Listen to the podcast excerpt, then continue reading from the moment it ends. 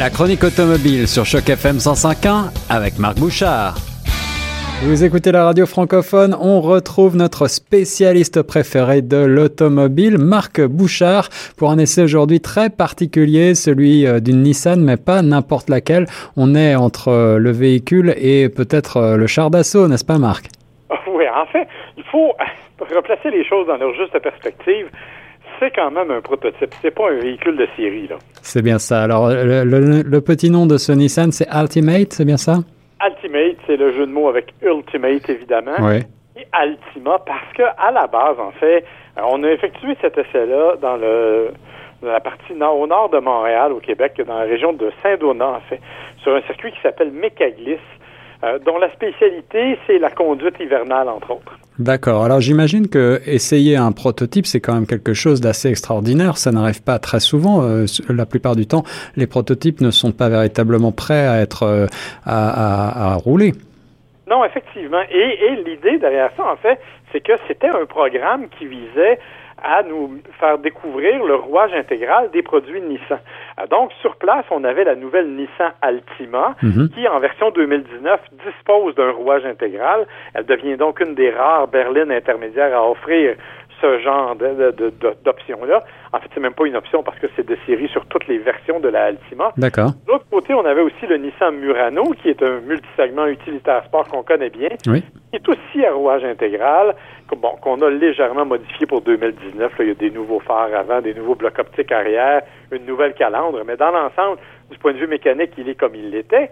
Euh, mais encore une fois, doté du rouage intégral. Donc, on a sur la route, si tu veux, essayé ces deux véhicules-là, entre Montréal et Mont-Tremblant, Mont-Tremblant et Mécaglis, et même sur la piste à Mécaglis, on avait ces véhicules-là avec des pneus à clous Hmm. où là, on essayait vraiment de prendre en défaut, si tu veux, euh, tout, tout ce qu'elle avait comme traction intégrale, savoir comment elle réagissait, parce que c'est une traction intégrale qui est capable de déplacer sa puissance 50-50 aux roues avant ou aux roues arrière selon l'état d'adhérence et qui va le faire à 70-30, si tu veux, en cas de conduite dynamique où on a besoin d'un peu d'aide. Bon, ça, jusque-là, ça allait plutôt bien, mais au Salon de l'Auto de Montréal, Nissan avait pousser, le, je dirais, l'exercice un peu plus loin en utilisant une Altima, telle qu'elle, et en demandant à une firme spécialisée dans le, la préparation de véhicules de course, MIA en fait, euh, de, de, de, créer une bête un peu plus...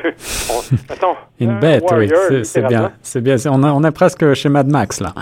Oui, exactement. Mais en fait, ce qu'ils ont fait, c'est qu'ils ont pris l'Altima, ils ont élargi les arches de roue vraiment pour donner un peu plus d'ampleur. Ils ont modifié la géométrie des suspensions et ils ont installé, installé des chenilles. c'est De véritables chenilles d'une bonne largeur. Ça s'appelle des dominators, en fait. Et euh, l'idée, c'est de pouvoir rouler dans la neige et sur la glace en utilisant la voiture.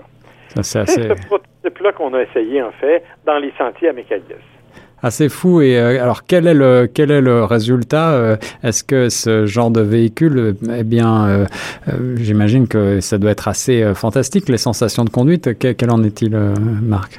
Ben, évidemment, les suspensions sont assez sont assez rigides, sans doute.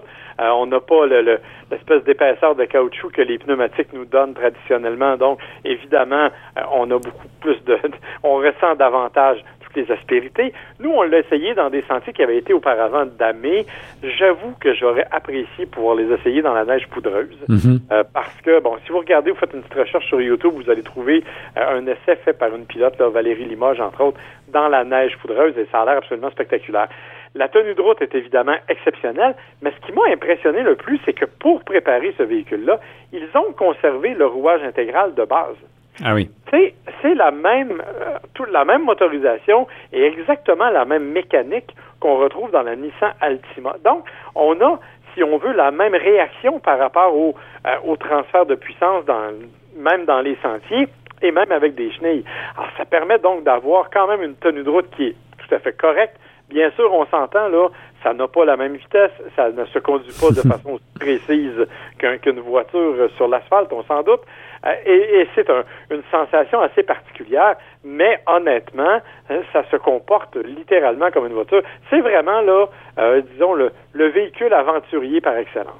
Alors une voiture à chenilles, bien sûr, euh, c'est au-delà de l'anecdote, l'occasion euh, d'essayer ce nouveau Altima euh, avec roulage intégral. Il est vrai que le roulage intégral est une option assez prisée, en particulier au Canada. On a quand même beaucoup de neige l'hiver. Est-ce que ce nouveau Altima et puis le Murano que tu as pu essayer t'ont convaincu, Marc? Ben, L'Altima, je l'avais essayé dans d'autres conditions, euh, sous des cieux plus cléments, je dirais. On avait assisté au lancement en Californie et j'avais déjà été impressionné de la qualité de finition et de la qualité de roulement du véhicule. J'avais trouvé que vraiment, pour une berline intermédiaire que l'on a renouvelée parce que c'est la sixième génération de l'Altima, on a vraiment fait un excellent travail. Évidemment, là, on l'a amené, euh, comment pourrait-on dire, dans son habitat naturel, mhm. c'est-à-dire dans la neige et la glace et les sentiers et les routes un peu boueuses. Et honnêtement, elle s'est très, très bien comportée. On a aussi pu apprécier la qualité des sièges parce que vraiment, on a fait une assez longue randonnée et euh, Nissan travaille en s'inspirant de la NASA pour créer des sièges qu'on appelle zéro gravité.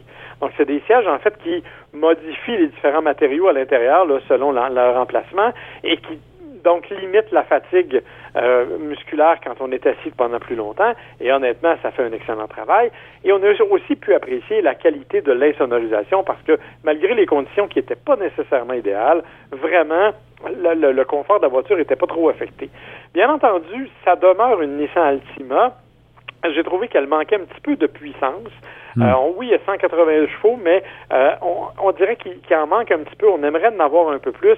Euh, c'est probablement, en fait, davantage le fait que c'est une voiture quand même assez imposante en termes de dimension. Elle, a du look, là. Elle est vraiment très jolie à regarder, mais elle est un peu plus lourde. Donc, évidemment, euh, pour moi, ça, c'est un handicap, mais je suis conscient que les acheteurs de berlines intermédiaires, en général, ne sont pas à la recherche de puissance, vont plutôt miser sur le confort et la sécurité. Et dans ce cas-là, dans le cas de la Nissan Altima, c'est tout à fait efficace.